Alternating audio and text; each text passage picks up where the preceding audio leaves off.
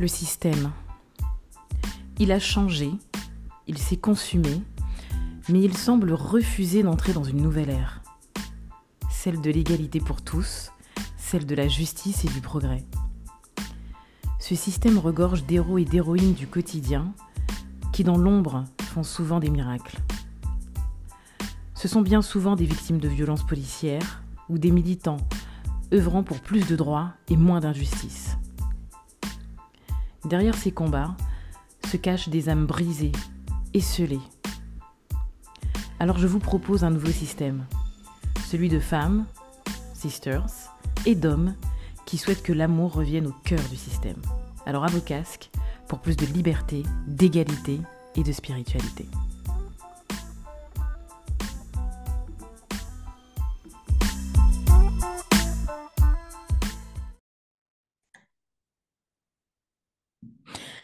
Bonjour euh, Steve et bienvenue sur euh, le sixième épisode de Système. Voilà. Bonjour Karine, content d'être là. Voilà, ben merci d'avoir accepté l'invitation. Tu es mon premier invité. Voilà, donc euh, tu me fais l'honneur de, ben, de, de, commencer ben, mes interviews. Et je t'explique pourquoi j'ai décidé que tu serais le, le premier invité. C'est que tu dans ton parcours, dans ta façon de voir les choses, dans, ta, dans ton énergie, hein, clairement. Ben, tu es un condensé de tout ce que j'ai envie de transmettre dans ce podcast. Euh, voilà, c'est-à-dire la connaissance, la transmission, le fait d'avoir à guider des groupes euh, en tant qu'enseignant, le fait d'assumer ta foi, ta spiritualité au, au, grand jour, et ce depuis longtemps, depuis très très longtemps et même à une époque où c'était pas à la mode d'afficher sa spiritualité en plus. Donc tu as été un peu avant-gardiste sur le développement personnel et la spiritualité qu'on a, qu'on a aujourd'hui. Et puis surtout ton mmh. activité, des, bah, ton, ton, profil d'écrivain en fait, l'écrivain aussi qui, euh, qui aussi depuis des années euh, pousse les communautés, euh, notre communauté, hein, les Antillais, les, les, les, Afro-descendants, à, écrire et à transmuter notre notre essence orale, hein, qui, est importante et qui nous façonne, mais aussi nous pousser à écrire pour qu'on puisse laisser des traces. Voilà. Absolument. voilà. Pour moi, c'est un privilège. J'aime beaucoup ta démarche qui est de reprendre notre parole et dire ce qu'on a à dire, organiser nos circuits pour que nos idées puissent euh, circuler. J'aime cette démarche. Je reconnais plein de choses dedans. Donc, moi, c'est un honneur euh, d'être à ton micro aujourd'hui et en nous, quoi, en nous fait. Super. Bon, J'espère qu'on ouvre euh, un, un, chemin qui se nourrira de lui-même. ouais, c'est ce que j'espère aussi. Voilà. Alors, Steve, dis-nous qui tu es exactement et comment tu te définis. Alors, écoute. Écoute, si je devais me définir, je dirais que ça fait 45 ans que je suis sur Terre. J'ai grandi en Guadeloupe. Je suis né en France, à Villiers-le-Bel. Mais je n'ai pas souvenir de cet endroit. Je suis parti, je devais avoir trois ans. J'ai grandi en Guadeloupe. Ensuite, après le bac, je suis venu en Martinique faire des études. Je suis parti ensuite vivre en Jamaïque. Écoute, quand je suis rentré au pays, j'ai été au chômage, j'ai galéré un peu, mais ça m'a appris la vie. Euh, je me suis marié à une belle femme noire qui s'appelle Nathalie. Euh, nous avons trois enfants et nous sommes en Martinique depuis environ une bonne dizaine d'années. Écoute, je me suis longtemps décrit comme chrétien protestant, mais aujourd'hui, je n'embrasse plus cette définition. Je me dirais comme quelqu'un, je suis encore en développement, je suis carrément sorti des religions organisées et je me décrirais tout simplement comme un, être spirituel. Je n'ai pas encore trouvé le mot qui va avec. Je crois toujours qu'il y a un, un, créateur, une personne intelligente qui est là, ça peut être une créatrice aussi, et voilà, qui ordonne un temps soit peu certaines choses, ne serait-ce que nos écosystèmes et tout le reste. Donc, je suis encore en train de redéfinir ma marche euh, on va dire, spirituel sur cette terre, mais je suis aussi très heureux euh, et épanoui d'être dans cette saison de ma vie. Ouais, et, et de vivre cette époque-là, même si elle a l'air euh, violente et difficile, j'avoue. absolument, absolument. et puis, je dirais que pour gagner mes factures, écoute, je travaille à l'université, j'ai fait un métier que j'aime, je suis enseignant-chercheur. J'ai fait bien d'autres choses avant. et tu l'as dit toi-même, j'écris aussi, pas seulement pour mon travail, mais j'essaie d'écrire de façon à partager des choses avec mes gens et leur donner aussi à eux l'envie de s'exprimer via l'écriture. Ok, très bien. Et comment euh, Steve euh, Gadet dit Fola est devenu militant? Où est née cette euh, fibre militante? Wow. Quand j'analyse, je vois que ça remonte à plusieurs choses. Je vois des exemples que j'ai eu autour de moi. Tu sais, j'ai un oncle qui euh, est investi en politique, mais avant de l'être, c'était simplement un militant. C'est quelqu'un qui a beaucoup milité pour la cause écologique pardon, en Guadeloupe. C'est quelqu'un qui m'a éveillé aussi sur l'histoire des personnes noires. Il m'a éveillé beaucoup à la musique.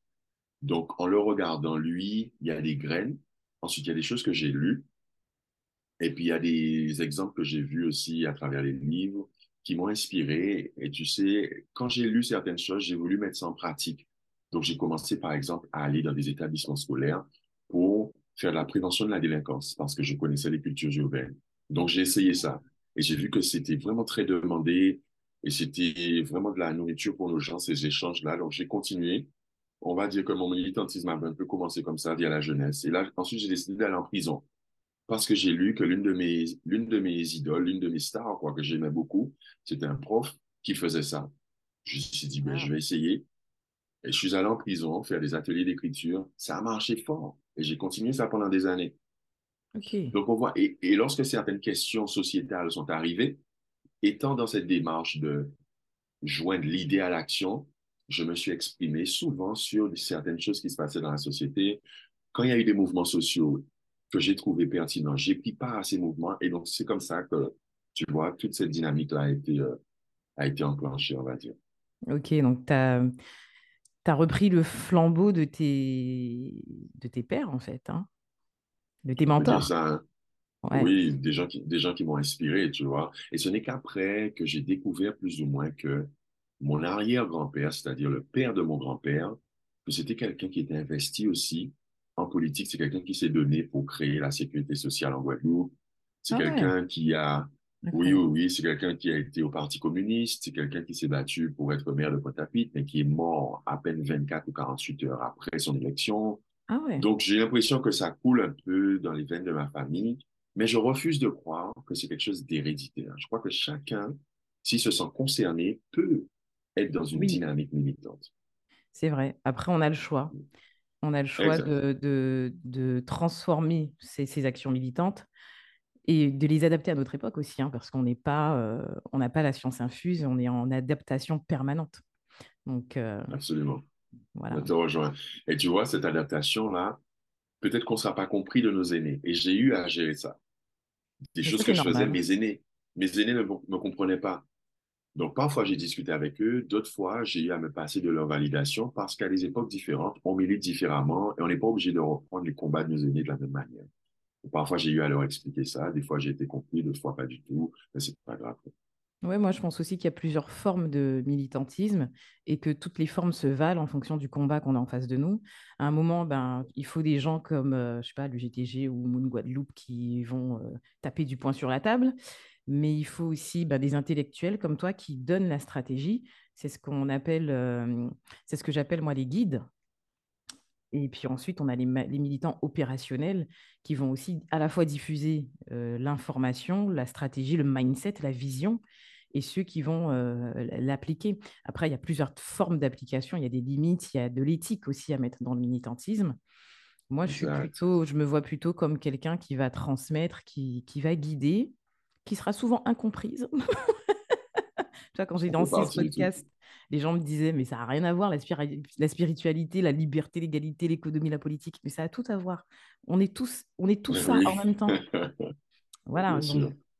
Donc, voilà. Donc, euh, et donc, du coup, parallèlement à ça, toi, tu écris. Euh, alors, qu'est-ce qui t'inspire tes écrits? Est-ce que c'est ton environnement? Est-ce que c'est le fait d'être maître de conférence sur l'histoire des civilisations noires d'ailleurs. Euh, je pense que ça aussi, tu peux nous en apprendre sur nous-mêmes, euh, sur notre pourquoi, euh, pourquoi on, milite parfois comme des fous et qu'on est précurseur visionnaire sur plein de choses. Et d'autres fois, il y a des choses qui se passent sous nos yeux et on est là à regarder le ciel et attendre que les choses se passent. on a une dualité en nous et, moi, je me vois, hein, je, me, je dis ça, mais je parle aussi de moi. Je suis quelqu'un qui a de, beaucoup de dualité. Euh, moi aussi. Voilà, Et, je vis avec. Euh, je, peux, euh, je peux militer pour des choses incroyables, faire des choses incroyables et revenir dans ma vie quotidienne en me disant que je m'ennuie comme un rat mort. Donc. c'est drôle. Et ça, c'est dur. Je ne sais pas si toi, en tant que militant, tu le ressens aussi comme ça. Tu sais, tu sais ce que je ressens des fois? Le sentiment un peu d'être euh, inutile, le sentiment, je ressens des fois de la frustration, la frustration de ne pas voir les choses se déployer comme j'aurais aimé, mais je comprends, j'ai réussi à comprendre qu'il fallait que j'apprenne à me détacher parce que celui qui s'attache trop à son époque va en mourir, comme disait quelqu'un.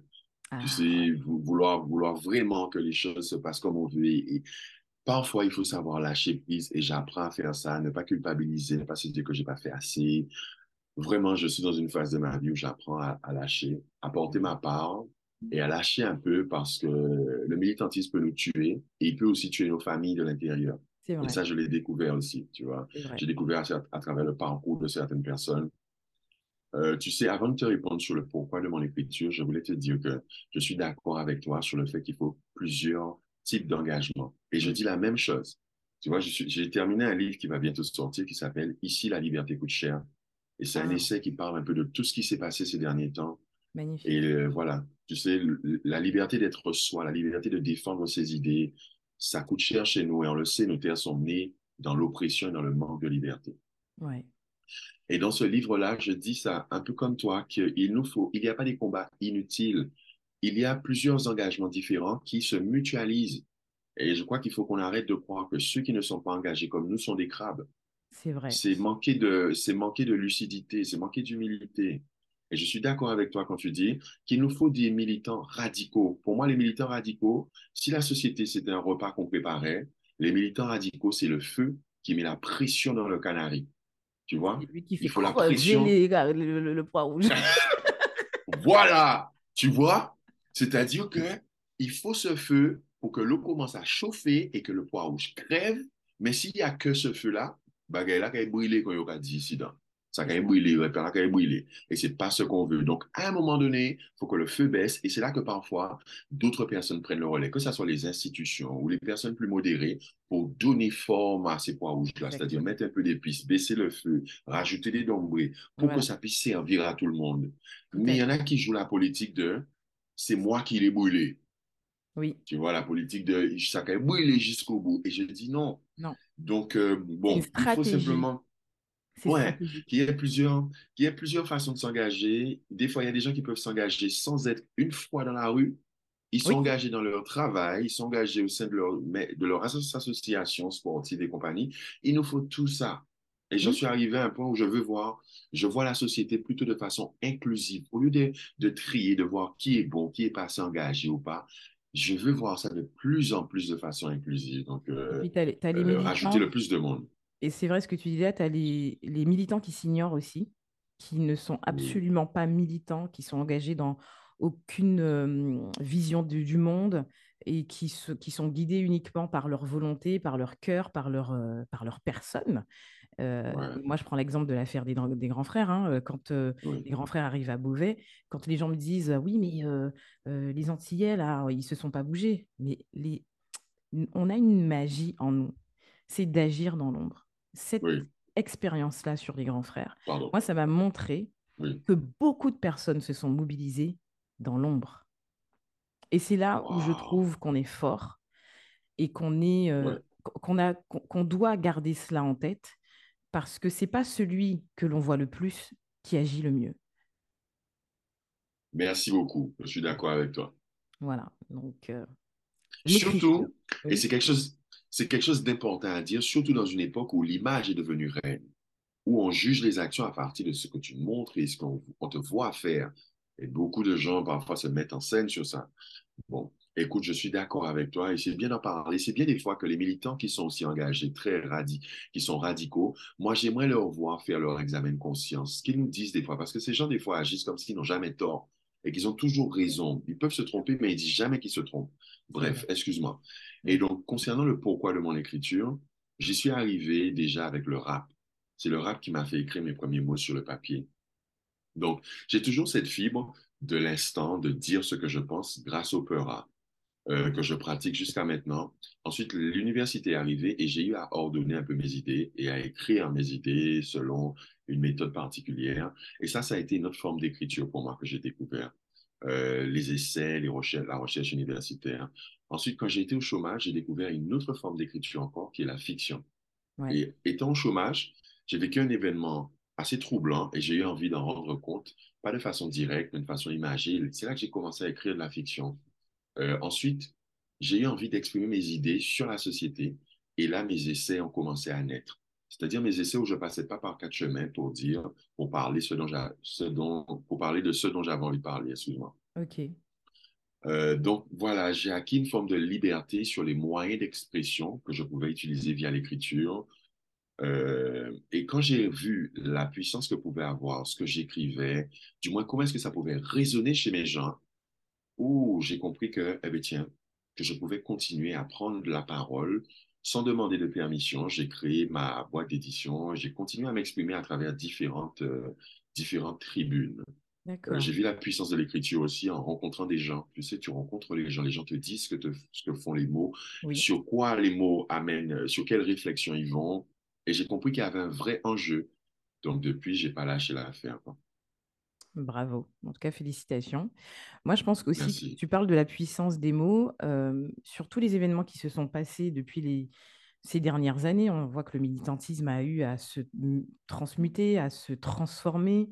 Euh, il y a quelques années, moi, je pense que, je le disais dans un des, épisodes précédents, pour moi, les, les, territoires euh, ultramarins sont des laboratoires d'injustice.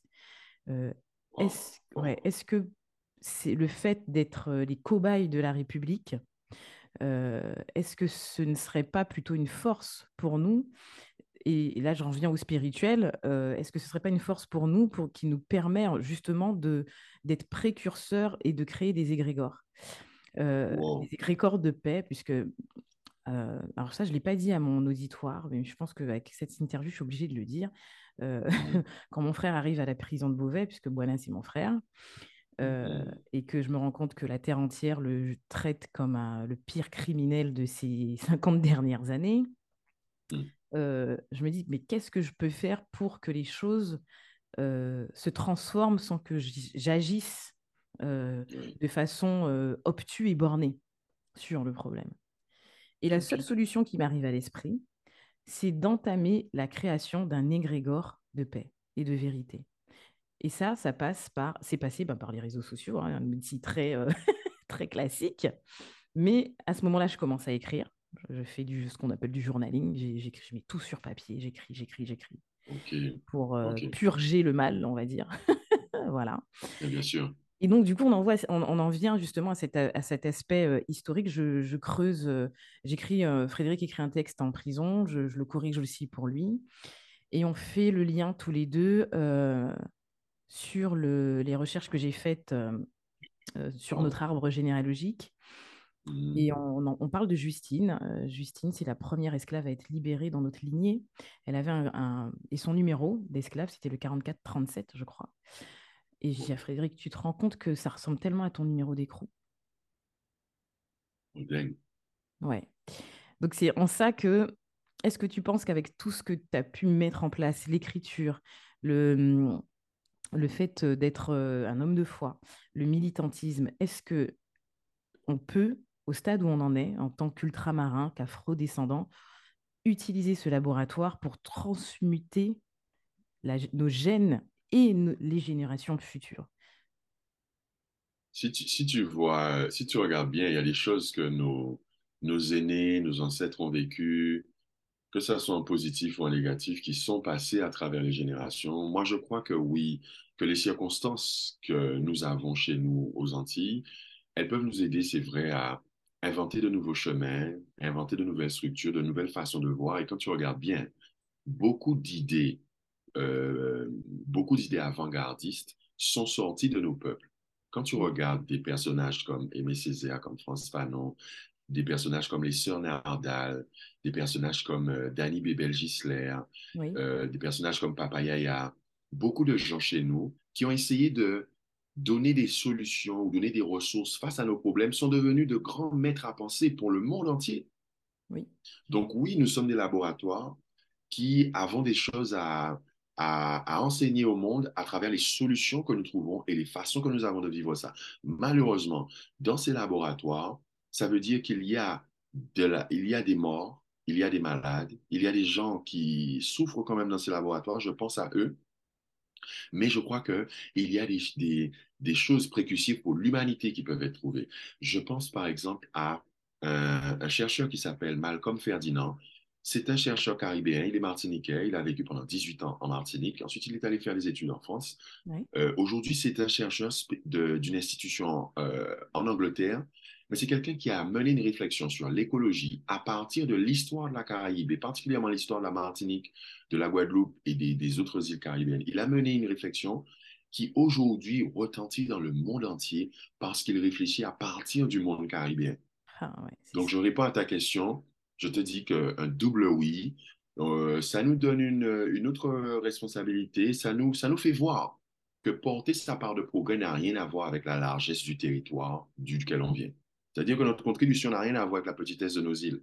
Elle a beaucoup à voir avec, oui, avec notre histoire très compliquée aussi, mais notre histoire qui a donné des diamants, des diamants de personnes, des diamants de réflexion, des diamants de, de, de manière de faire, des diamants culturels aussi. Oui. Regarde un territoire géographiquement et économiquement petit comme la Caraïbe, culturellement et intellectuellement qui rayonne de cette façon. Donc oui, nos laboratoires d'injustice peuvent donner des outils euh, de justice, que ce soit autant à la République française, euh, autant aux, aux autres euh, systèmes institutionnels et aux autres peuples du monde, comme nous, nous avons à apprendre d'eux, bien sûr. Oui, c'est un, c'est une évolution permanente. Bah justement, j'en viens aussi à un sujet qui me, une réflexion qui me vient assez régulièrement quand j'analyse ce qui se passe hein, aux Antilles et mmh. ailleurs euh, sur les communautés inclusives. Euh, les communautés inclusives où on est, euh, ben dans, on est euh, membre de cette République française, hein, qu'on le veuille ou non, qu'on aime ou pas, c'est comme ça.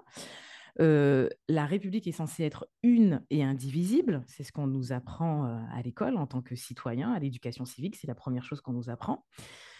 Mais d'un autre côté, Aimé Césaire disait qu'on est des citoyens entièrement à part et pas des citoyens à part entière. Et ça, on le ressent, on le, ressent avec le chlordécone, on le ressent avec bah, l'affaire des grands frères, avec, euh, avec l'incarcération et la mise en examen de pas mal de militants ces dernières années. Et euh, moi, j'aimerais avoir voilà, ton regard d'enseignant là-dessus, euh, d'enseignant-chercheur. Euh, et moi, je mets ça en parallèle aussi avec le communautarisme, où on nous dit le communautarisme, c'est presque un gros, un gros mot en France. Euh, or, comment on peut demander à des sociétés ultramarines, afrodescendantes, indo-descendantes, métissées, venues de, des quatre coins du monde, de, de, de s'attacher à s'éloigner du communautarisme, donc de leur propre essence, de leur culture, de leur religion, de leur spiritualité, de leur enracinement, et d'un autre côté, leur dire, regardez, on met des mesures en place pour, que pour vous inclure dans la société. Est-ce qu'on ne dérive pas vers des, des actions euh, menant à une forme de schizophrénie collective? Wow, c'est fort ta question. Je crois qu'il y a toujours une possibilité de dériver d'un côté ou de l'autre, hein, que ça soit par le désir d'entretenir les racines, mais aussi le désir aussi de ne pas entretenir ces racines, le désir de la République, comme tu dis, d'être plus inclusive. Il y a toujours une dérive. Ce désir d'être inclusif, avant on l'appelait l'assimilation. Ouais. Et, et, et, on sait que beaucoup de nos gens ont rejeté ça. Assimilation voulait dire c'est oublier justement ce qui nous rend distinctifs et rentrer dans un moule d'une république soi-disant universelle. Mais on sait que c'est pas universel. On sait que cette république est irriguée par la suprématie blanche et par le racisme anti-personnes non blanches. C'est ça. On le sait que derrière cet universalisme, il y a ce, la suprématie blanche et la vision occidentale de la vie. Donc cet universalisme-là, c'est un mensonge au départ. Donc, il faut qu'on le remette en question. Maintenant, moi, je, je pense que la, la, République, elle est faite de communautés différentes. Il y a des gens, des communautés qui déjà ont su se préserver et cultivent leur singularité. Au sein de la République, ça existe. Ces communautés-là, souvent, elles sont blanches, donc elles ne sont pas embêtées, mais elles sont dans un communautarisme. Et pour moi, communautarisme, ce n'est pas un gros mot. Les dérives, oui, peuvent être un gros mot. À partir du moment où on dérive et on reconnaît plus euh, euh, un tas de lois et un tas, une tas de façons de faire que la République a édictées, je pense que là aussi, il nous faut être pragmatique et dire que oui, il peut y avoir des dérives dans, dans l'autre sens. Euh, maintenant, je n'en suis plus du tout à pleurer après la République. Euh, je crois que le travail qu'elle, elle doit faire, c'est un travail de reconnaissance de ces enfants qui sont différents Et ces enfants qui sont différents n'ont pas à rentrer dans, un, dans, des, dans, des, comment dire, dans des règles qui sont inutiles et qui leur enlèvent leur singularité. À partir du moment où ces communautés, on a un tronc commun qu'on est prêt à embrasser et respecter, ce tronc commun, bien sûr, il faut l'analyser, il faut le critiquer. Il n'est plus ce qu'il il n'est plus ce qu'il était il y a 50 ans. Donc, il faut l'analyser. Mais la République doit reconnaître la différence et ne pas demander constamment à ses enfants que pour être accueillis, qu'il faut laisser tout ce qui les rend différents à, l'entrée de la porte. On n'en est plus là. Euh, ça me fait penser, par exemple, à, ce débat autour de l'école panafricaine en Guadeloupe. Oui. C'est un débat qui nous montre ce, dont je parle. Mm-hmm. C'est normal que dans un pays à majorité afrodescendante, qu'il y ait une demande de la société qui dise on veut des écoles qui sont plus axées sur ce que nous pensons, sur ce que nous sommes, pardon, sans pour autant laisser ce tronc commun que la République jette un œil pour prévenir les dérives de sectarisme et de communautarisme, mais c'est normal qu'elle ne soit pas effrayée, qu'elle ne fasse pas de la discrimination parce que nous sommes des personnes non blanches demandant à mieux connaître notre histoire, une histoire, pas, mieux connaître, hein, mais que notre histoire soit plus en phase avec notre éducation.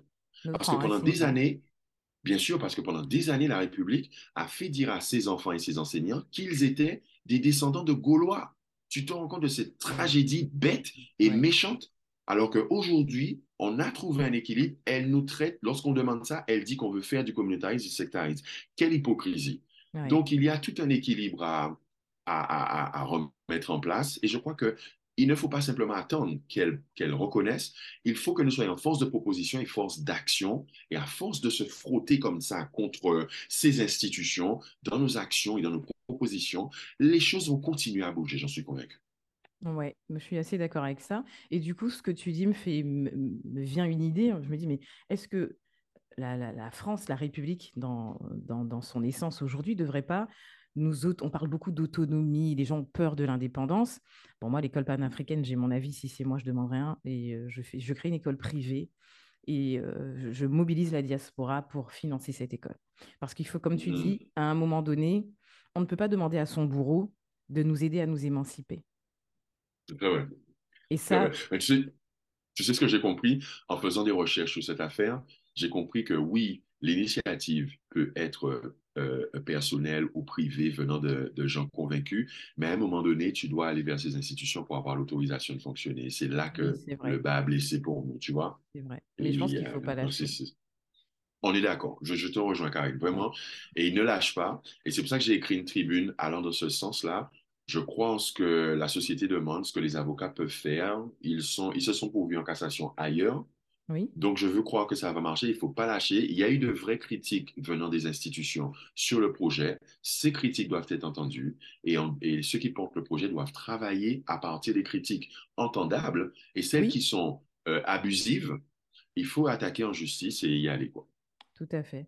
Du coup, je me demande si la, la, République ne devrait pas changer les choses et est-ce qu'on ne devrait pas devenir des États fédéraux, en fait? Puisque, comme tu dis, il faut un, ce, tronc commun euh, avec les, fonctions régaliennes de l'État, la sécurité sociale, l'armée, etc. Ah, sur ces points-là, sur les, tu sais, c'est un peu comme la pyramide de Maslow sur les besoins primaires. Donc la santé, oui, on a ce tronc commun, mais sur ce qui fait de nous, quand on remonte dans la pyramide de Maslow et qu'on arrive sur les besoins d'appartenance, qu'on fasse comme on veut, en fait. et j'en suis arrivé là, tu sais. J'en suis arrivé là. Je ne suis pas en faveur de l'indépendance, mais j'aime pas les gens qui pensent que ceux qui ne sont pas pour l'indépendance sont des crabes. Non. non. C'est pas... pas du genre que j'ai peur de quitter le papa blanc. C'est pas ça. Il y a une réalité. Quand tu demandes à nos gens ce qu'ils veulent, tu vois que le peuple, il y a des choses que les gens veulent. Et donc, il y a notamment ce besoin de sécurité. À qui pourrait-on reprocher ça? Ce, Le fait que les infrastructures, la sécurité, comme tu dis, euh, certaines fonctions régaliennes. Moi, je suis pour que ça soit laissé aux mains euh, euh, de la République. Mais par contre, le reste, que ça soit notre, cuisine économique, les règles fiscales qui, génèrent certaines choses chez nous, nous avons le pouvoir d'avoir la main dessus. Les programmes scolaires, euh, le besoin d'appartenance, les, échanges avec notre milieu, avec la Caraïbe, beaucoup de choses comme ça, nous pouvons reprendre la main sans pour autant devenir indépendants et pourquoi pas, oui, faire partie d'un ensemble fédéral.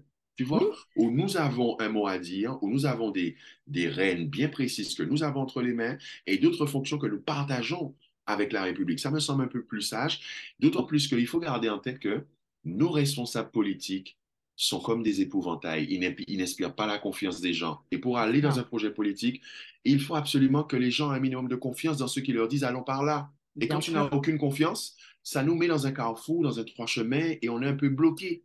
Oui, parce que tout le monde ça pense, notre problème. Tout le monde pense, tout le monde est dans sa vérité, et sans leadership euh, économique, juridique ou même politique, hein, pour le coup, euh, c'est sûr que chacun va, on va plus passer du temps à se pointer, du, du, doigt les uns les autres, plutôt qu'à se dire bon voilà, quel est la, quel est l'élément fondateur en fait de, de, de, de, cette nouvelle communauté en devenir que l'on est, puisque tout est cyclique pour moi. Et là, on arrive à la fin mmh d'un cycle. Et alors, ça va couper, on va reprendre. Mais j'aimerais qu'on puisse aussi parler de ce que tu dis, me fait penser aussi à l'indépendance de la Barbade, puisque cette année, enfin, la Barbade est, a, trouvé son indépendance, a trouvé, a pu proclamer pardon, son indépendance effectivement, mais ça leur a pris des années. Enfin, enfin, je sais que dans les années 50, 60, la Barbade décide de se débarrasser de la canne, de la banane, de toutes ces, de, cette agriculture en fait qui, est quand même basée sur, euh, sur l'esclavage aussi pour eux.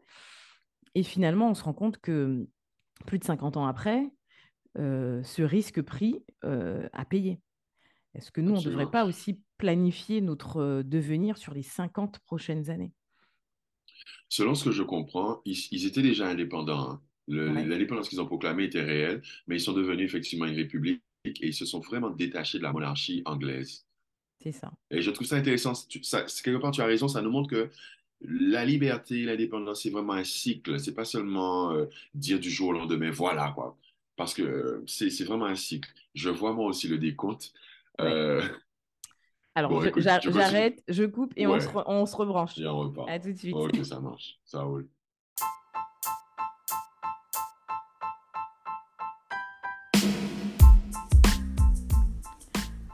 Si vous êtes encore ici, c'est que vous vous êtes imprégné de toutes les paroles diffusées au cours de cet épisode. Et je vous en remercie vivement. Si vous aussi, vous voulez œuvrer vers un autre monde, alors merci de partager cet épisode à qui voudra l'entendre. Soyons tous des colibris qui répandent les prémices d'un nouveau système. Rendez-vous pour le prochain épisode sur toutes les plateformes de diffusion de podcasts. À bientôt.